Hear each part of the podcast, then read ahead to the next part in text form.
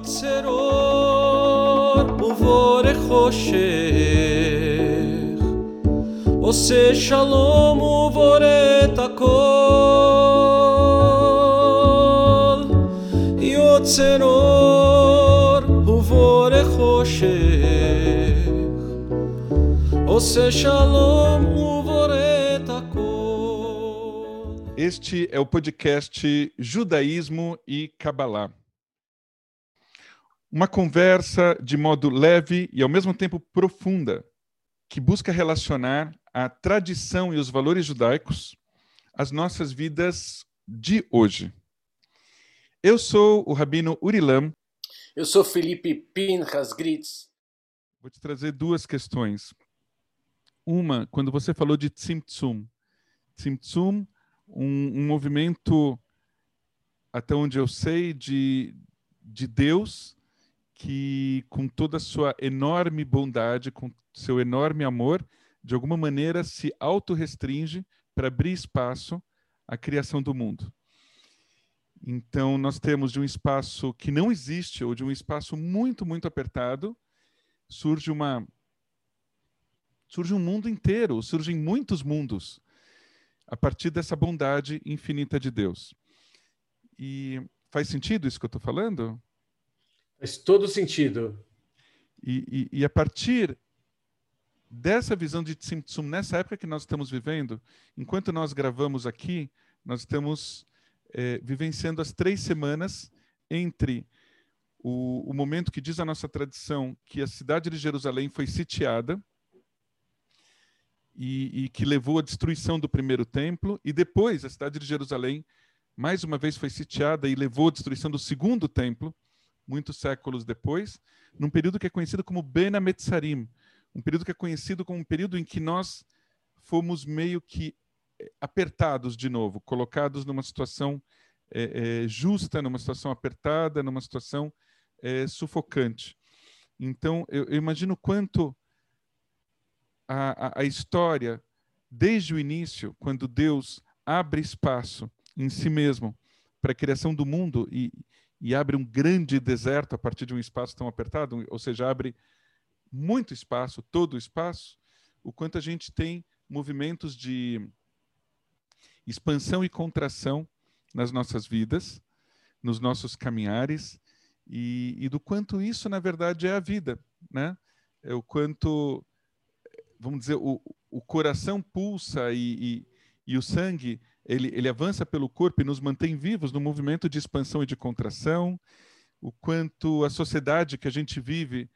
É, hoje, hoje eu estava lendo um, um, artigo sobre os jovens da geração Z, né? toda uma discussão que está tendo aí sobre o que, que é, é o que, que é, é nem lembro a palavra direito, cringe, cringe, o que já, já, já mostra que eu não sou dessa geração, mas enfim, o que está na moda, o que, que não está na moda.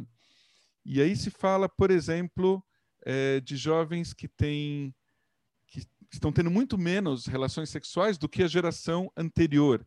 Então, o que numa geração era tido como algo que não era adequado ter uma frequência muito grande de relações sexuais, e aí depois vem uma geração e causa uma grande revolução e abre tudo, depois vem uma outra e fecha.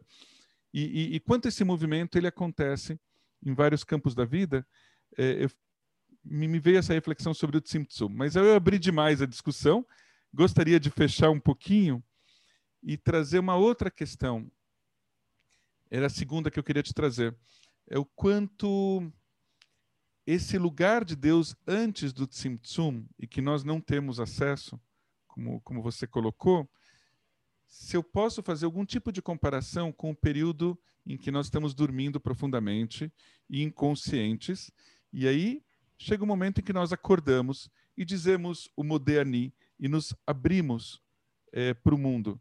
Se eu posso comparar isso como um, um, um espaço em que eu coloco a minha vida a partir do Tzimtzum e sou capaz, então, de agradecer a Deus e poder começar o dia e, e partir para a vida novamente. É super interessante essa é super interessante essa essa questão. E ela se relaciona completamente com essa ideia dos vários mundos. Então, para Kabbalah, a gente habita em vários mundos ao mesmo tempo. Isso é uma característica do, da humanidade. Animais, vegetais, uh, não tem isso. Anjos, não tem isso. Mas humanos transitam por, por vários mundos. E o momento do sono é um momento em que a gente se recolhe, sim, nos mundos uh, superiores.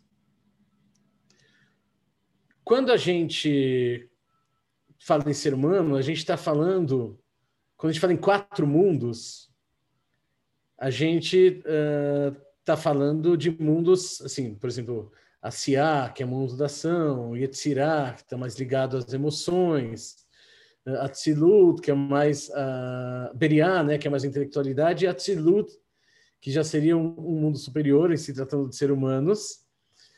Na Kabbalah, Deus ainda é um mundo acima disso, que é o Ensof, que é o infinito. Então, para Kabbalah, existe sim uma instância da humanidade, e isso é muito fascinante, existe uma instância de cada um de nós, existe, é, existem dois níveis da, da nossa alma, dos cinco níveis da alma, existem dois níveis que estão conectados diretamente com Ensof. Ensof é infinito, portanto é eterno. Então tem dois aspectos do Uri, do, do Felipe e, uh, e de todo mundo que são conectados diretamente com a eternidade. Por isso que a Kabbalah não entende morte, entende que existe uma, um ciclo, né? Uh, e quando a gente dorme, a gente se recolhe para os níveis superiores da nossa alma, né? Nossa, o, o, que se diz é que a alma sobe. E quando a gente, quando a gente acorda, a gente existe inclusive o costume de se lavar as mãos, porque existe uma certa impureza ligada a uma quase morte que tem no sono. E quando a gente acorda, a gente retorna para a vida. Agora, nesse momento em que nós acordamos, o nosso corpo ficou deitado na, numa posição comum também ao como uma pessoa é, quando ela morre, como ela é colocada, né, para descansar, vamos dizer assim, na sua na sua sepultura. Quer dizer, uma posição muito parecida. Você me lembrou agora o um canto que é um piut, né, que, que nós cantamos em muitas sinagogas no final do, dos serviços religiosos, das filot, em outras, talvez até originalmente ela vem no começo, que é a Donolam, o Senhor do Universo, a Donolam, Asher Malach, e que no final nós falamos Vem Miruchi Gviati Adonaili Veloira. Né? E junto com o meu espírito, Gviati não é só o meu corpo, é Gviá em hebraico, é o meu cadáver, né? é o meu corpo que eu coloco para Deus, né, o meu corpo quase sem vida, se, se eu fosse tratar, é, o Eterno está comigo, não tenho nada a temer. Então, eu fico pensando assim: a gente está de noite, estamos dormindo, se dormimos profundamente, vamos dizer que nós dormimos parados. Nem todo mundo fica parado durante a noite.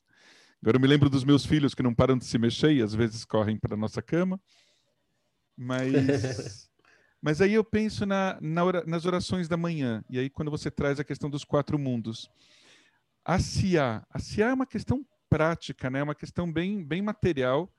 Quer dizer, saímos do mundo espiritual, mergulhamos no mundo material, e eu fico imaginando assim, as primeiras bênçãos que a gente fala pela manhã, uma das primeiras são as bênçãos do alvorecer, né? É, Birkota Shachar, em que nós entre outras coisas, agradecemos a Deus por estarmos vivos.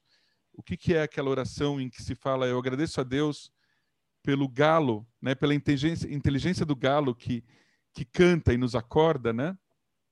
Asher Natan é, o, o, galo que sabe discernir entre o dia e a noite, e aí começa a gritar desesperadamente e nos acorda, vamos dizer assim. E depois é, orações que que falam do nosso corpo. Eu fico imaginando assim, um momento que depois de sete, oito horas dormindo, nós esticamos o corpo, esticamos os braços e as pernas, e mexemos a cabeça, e abrimos os olhos, e, e passamos a prestar atenção naquilo que nós escutamos. É, esse despertar do corpo, ele é importante também para o despertar da alma?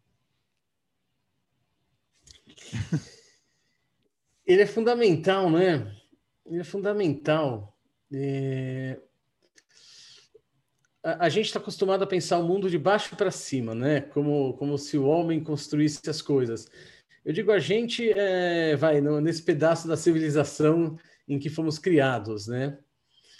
Então, a, a, gente, a gente costuma acessar muito o mundo material da ação e o mundo mental, né, do intelecto. Agora, segundo a Kabbalah e outras tradições, as coisas vêm de cima para baixo. Então, não existe nada no mundo físico que não tenha uma causa espiritual.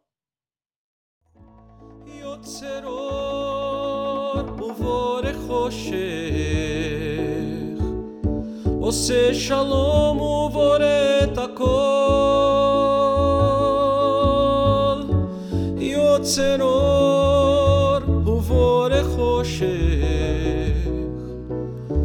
Você shalom